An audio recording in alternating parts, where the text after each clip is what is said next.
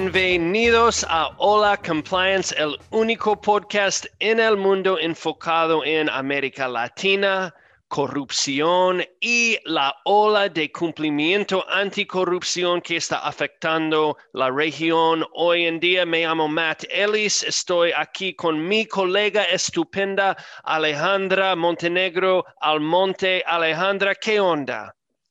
Bueno, Matt, la gran noticia ahora es que tenemos un nuevo presidente electo, Joe Biden, que fue elegido después de lo que ha sido una de las elecciones más dramáticas en los Estados Unidos. Exacto. En la historia reciente, de, eh, por supuesto. Eh, después de toda elección, siempre sale la pregunta de qué impacto tendrá la nueva administración en la implementación de la FCPA.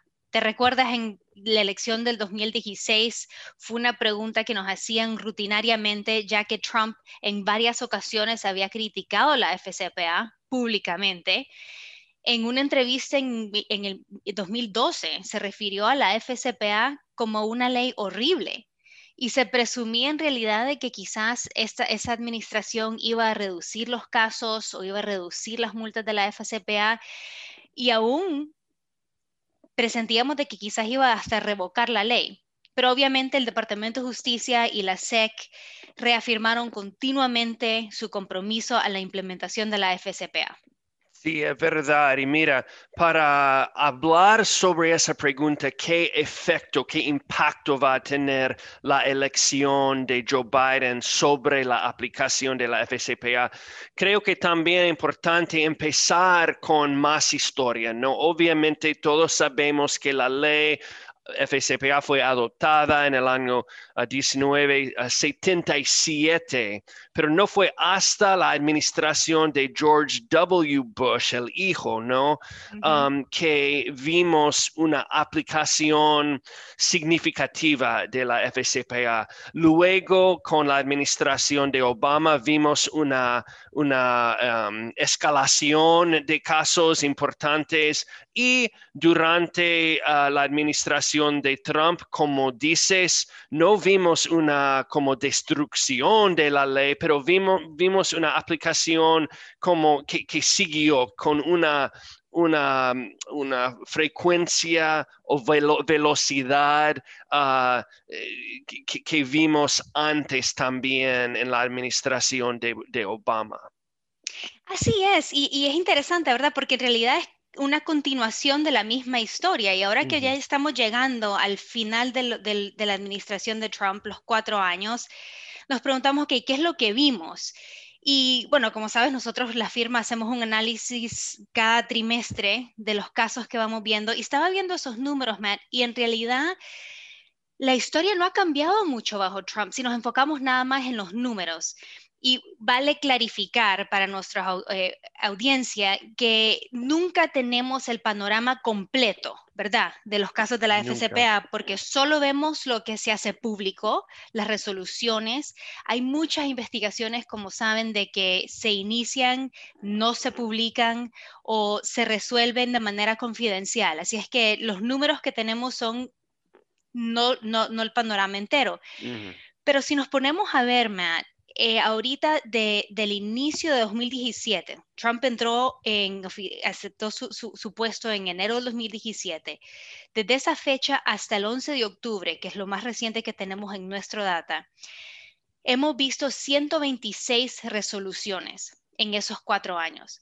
Si comparamos ese número a los primeros cuatro años de la presidencia de Obama, del 2009, vemos 172 resoluciones y uno podría decir, bueno, Mata Alejandra, estamos hablando de cuarenta y pico casos más bajo la primera, los primeros cuatro años de Obama, pero ese número se reduce si nos enfocamos en los últimos cuatro años de Obama, mm. donde vimos nada más 135. Si es que lo que vemos es de que es una ola que baja y sube, quizás con un margen de diferencia y que quizás cuando analizamos cuál es el impacto de una administración nueva quizás no el, enfoque no debe ser en el número de resoluciones, quizás hay algo más, ¿no crees? Exacto, y también la duración de esas investigaciones, las negociaciones, las conclusiones, es, siempre es una duración de años, así que un caso que fue arrancado en un, bajo una administración fácilmente puede seguir bajo la, la próxima administración. Yo creo, y mira, ahora es el momento de hacer predicciones. Y es importante siempre decir que solo son predicciones, no tenemos el crystal ball. y, um, pero mi predicción es lo siguiente. Este año, el último año de la administración de Trump, vimos la aplicación de un nivel de multas, la cantidad de multas más grande en la historia de la FCPA y fue generado por unos casos enormes como Goldman Sachs, 1.6 uh, mil millones de dólares, Airbus, uh, uh, JJF que, que hablamos la última, en el último episodio, unos casos grandes, así que el número de casos este año, bueno, todavía no hemos visto diciembre, siempre hay una ola de casos a fin de año, pero podemos esperar que el número quizás no va a ser más grande, quizás más, va a ser más chico que el promedio, pero la cantidad de multas es, es, extraordinaria este año. Pero mi predicción es que en la administración de Biden vamos a ver las dos cosas, multas grandes y una cantidad de casos uh, importantes, una cantidad que quizás es más alto que lo que vimos bajo Trump. ¿Qué piensas? Yo creo que tienes razón, Matt. Yo creo que sí, que vamos a, de acuerdo, más casos y multas grandes. Otra cosa que quizás eh, vamos a ver, a seguir viendo quizás con más enfoque, es en este tema de cumplimiento. Si nos vemos, regresamos otra vez a la administración de Obama, fue durante esa administración que comenzamos a ver este gran enfoque en cumplimiento, en la evaluación por el Departamento de Justicia en el tipo de programa de cumplimiento que desarrollan las empresas. ¿Te acuerdas que fue bajo esa administración que contrataron a Wei Chen, que fue una, una, una consultora privada, bueno, no privada, pública, pero que el rol de ella era capacitar al Departamento de Justicia en temas de cumplimiento, que es en realidad lo que quiere decir. Creo que ese enfoque va a seguir. Eh, vimos que aún bajo la administración de Trump se emitió la primera guía en la evaluación de programas de cumplimiento, la renovaron ahora en el 2020. Eso se va a seguir profundizando. O sea, para mí es, la, es mi predicción. ¿Y piensas que va eh, a significar más uh, monitorships también? Yo creo que sí, eso es, un, eso es un cambio que vimos bajo Trump, vimos una disminución en el número de resoluciones que incluían monitorships. Yo diría que para que esa política de cumplimiento tenga peso, vamos a tener que regresar a ver más monitores. Y bueno, mi predicción de más casos es otro factor, es yo creo que vamos a ver más cooperación internacional. La cooperación, cuando hablas con el FBI, cuando hablas con la gente del Departamento de Justicia, obviamente las comunicaciones, compartiendo informes, evidencias, ha seguido bajo Trump, pero yo me da la impresión que la administración de Biden va a tener un tono diferente ante sus, um, los países en la región y va a tener un enfoque sobre el uso de ah, instituciones, ¿no? El OCDE, uh, el, uh, las, el Inter-American um, OAS, la OEA, otros cuerpos um, que unen gobiernos para utilizar esos mecanismos de cooperación. En cambio, lo que hemos visto generalmente bajo la administración de Trump es una forma de cooperación basado más en personalidad, no más en relaciones. Así que para mí va a ser interesante monitorear si la forma y la naturaleza y la frecuencia de la corporación si cambia ah, en los, los ah, siguientes cuatro años. Yo creo que tienes razón, Matt. Algo que tú y yo hemos hablado en otras ocasiones es el enfoque de la investigación que veíamos bajo la administración de Obama y la administración de Trump. Como que bajo el Departamento de Justicia de Obama, a nuestro criterio, eran como investigaciones un poco más creativas. Este, hablo de los casos de los Princelings, ¿verdad? Que comenzamos a ver esa interpretación de la ley de forma creativa, en realidad es la única palabra que se me ocurre, que dar algo de valor no solo quiere decir algo en efectivo que siempre entendíamos, pero vimos una aplicación nueva. Sí. Pasantes, por ejemplo, ¿verdad? Sí, creativa o agresiva también, ¿no? porque, eh, y, estoy de acuerdo, lo que vimos durante la administración de Trump eran muchos casos sobre esquemas muy básicas de corrupción. El uso de un consultor por parte de una compañía para ganar un contrato de un cuerpo estatal, ¿no? Lo vimos en Odebrecht, lo vimos en Airbus, lo vimos en Sargent Marine, que habíamos hablado, lo vimos en, en Eni, la compañía de Italia, como la forma de corrupción tan básica. Pero antes hemos visto, como dices, otros casos como los Princeleys, eh, los Princelings, la situación de contratar hijos de gente trabajando para el gobierno, ¿no? O casos como Telefónica o BHP o otras compañías que involucran hospitalidad, ¿no? Como teorías de corrupción que no sigue el mapa estándar de corrupción y quizás bajo Biden vamos a ver más sobre eso. Una pregunta para ti. ¿Qué piensas sobre la discusión que mucha gente dice que la administración de Trump ha sido muy business friendly? Mm. ¿Estás de acuerdo y ¿Vamos a ver lo mismo o algo diferente de la administración de Biden? Estoy de acuerdo que hemos visto un enfoque más en empatía a las compañías que quizás hemos visto antes y se ha manifestado en, en varias formas. Una, por ejemplo, es la política de no piling on, ¿verdad? de asegurar de que cuando estamos hablando de casos que involucran a diferentes jurisdicciones, no todo gobierno aumente eh, una multa sobre la otra que llegue a crecer eh, a una magnitud que es insoportable económicamente para la compañía, ¿verdad? Esa, esa política importante sí demuestra cierta empatía, como decía, a compañías. Algo que, que discutimos también es esta idea de que... Em,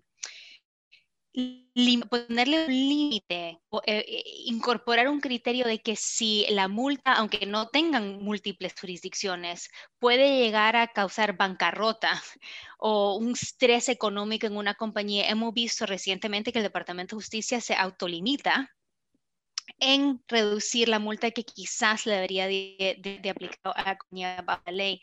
Aún, en, el mismo, en la misma guía de evaluación de programas de cumplimiento, hemos visto en esta versión de 2020 cambios no muy dramáticos, pero que sí nos dan excelente. Por ejemplo, eh, la guía nos dice de que todo programa de cumplimiento tiene que estar diseñado al riesgo particular que enfrenta la empresa.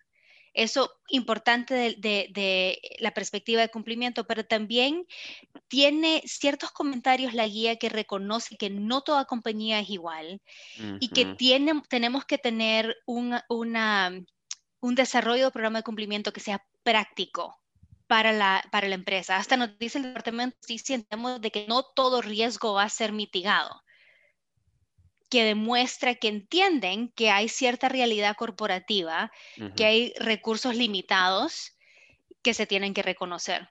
Sí, bueno, para mí va a ser interesante ah, seguir y ver lo que pasa bajo la administración de Biden y quizás hablamos contra la corriente. Siempre en estos episodios utilizamos el tiempo para compartir con la audiencia unas lesiones, unas lesiones que puede utilizar los compliance officers trabajando en la región. Alejandra, has trabajado como un compliance officer, como un legal counsel en una compañía multinacional muy importante enfocado en la región. Yo cada día, como usted, trabajamos juntos con nuestros clientes y con este cambio en administración, ¿qué lesiones podemos dar a esa comunidad en Latinoamérica? Primero diría yo no ponerle demasiado énfasis en el hecho que hay una, administración nueva. Importante seguir ese hilo que estamos tratando de desarrollar, ¿verdad? De que bajo toda administración se ve relativamente casos altos, con multas altas, esa trayectoria va a seguir. Importante seguir examinando la variedad de riesgos que existe en la, en la jurisdicción, que operan, en la industria que operan y dentro de sus mismas operaciones, y enfocarse en eso, capacitar a su personal, a sus directorios, a sus altos ejecutivos a entender, internalizar lo que es el cumplimiento y no verlo de un lente demasiado político. Exacto. Y otro aspecto muy relacionado es el hecho de que muchas veces en esas capacitaciones ah, pasamos mucho tiempo en hablar sobre las tendencias de aplicación, los números de casos en cada año, etc. Y una cosa que me dijo Wei Chen una vez fue lo siguiente, que mira, cuando consideramos el impacto de capacitaciones sobre cumplimiento anticorrupción, el impacto no, es, no se sirve cuando estás hablando sobre estadísticas, ¿no? se, se puede crear un impacto si utiliza el tiempo para hablar sobre riesgos y casos hipotéticos y situaciones reales día en el día a día de, las personas trabajando en la compañía. Y, este, creo yo, es un punto importante para la audiencia, que mira, sí podemos considerar los datos, los casos, los números, pero al fin de día enfocamos en los riesgos y las situaciones complejas que enfrente los empleados de nuestras compañías. Estamos viviendo ese caso puntualmente, Matt. No hay ninguna estadística, ningún análisis de tendencia que nos hubiera preparado para el incremento de riesgo de corrupción que estamos viviendo ahorita bajo la pandemia global. Nada nos puede preparar para esto. Y toda empresa tiene que internalizar cuáles son los riesgos que se están manifestando bajo esta pandemia. Aunque todos estamos trabajando, cuando la mayoría de personas están trabajando de sus casas, el riesgo sigue, el riesgo en ciertas áreas ha crecido.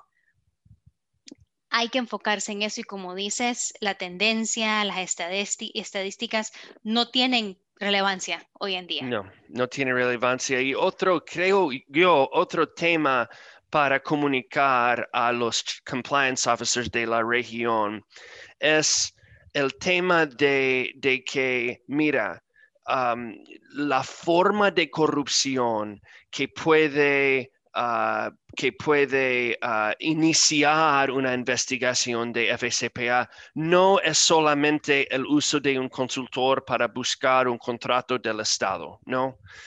Vamos a ver más y más casos sobre, como habíamos hablado, hospitalidad, casos sobre la, forma de contratar, casos sobre donaciones, eh, como dices, especialmente ahora durante la época de la pandemia, ¿no? Eh, ¿Crees tú que vamos a ver casos de donaciones en el futuro? Por eso casi me quemaría las manos, Matt. es demasiado fácil que no investiguen transacciones y áreas de riesgo que estamos viviendo ahorita. Y el Departamento de Justicia ha dicho, ha hecho comentarios que nos indican de que van a estar buscando casos que están naciendo hoy. Y eso, como vemos, ¿verdad? Ese caso nace hoy bajo la administración de Trump, pero va a ser la administración de Biden que la va a investigar. De Biden o quizás después, imagina si en los, los, los próximos cuatro años inicie el caso y luego si hay otro presidente después, esta administración va a seguir con el caso. Mira, Alejandra, qué placer otra vez hablar con usted durante este periodo dinámico en los Estados Unidos y para la región también. Y mira, nosotros vamos a seguir siguiendo los temas y dando, si podemos, dando consejo a nuestros, nuestras colegas y amigos en la región. Así es, Matt. Gracias. Cuídate. Sí, adiós. Adiós. Chao.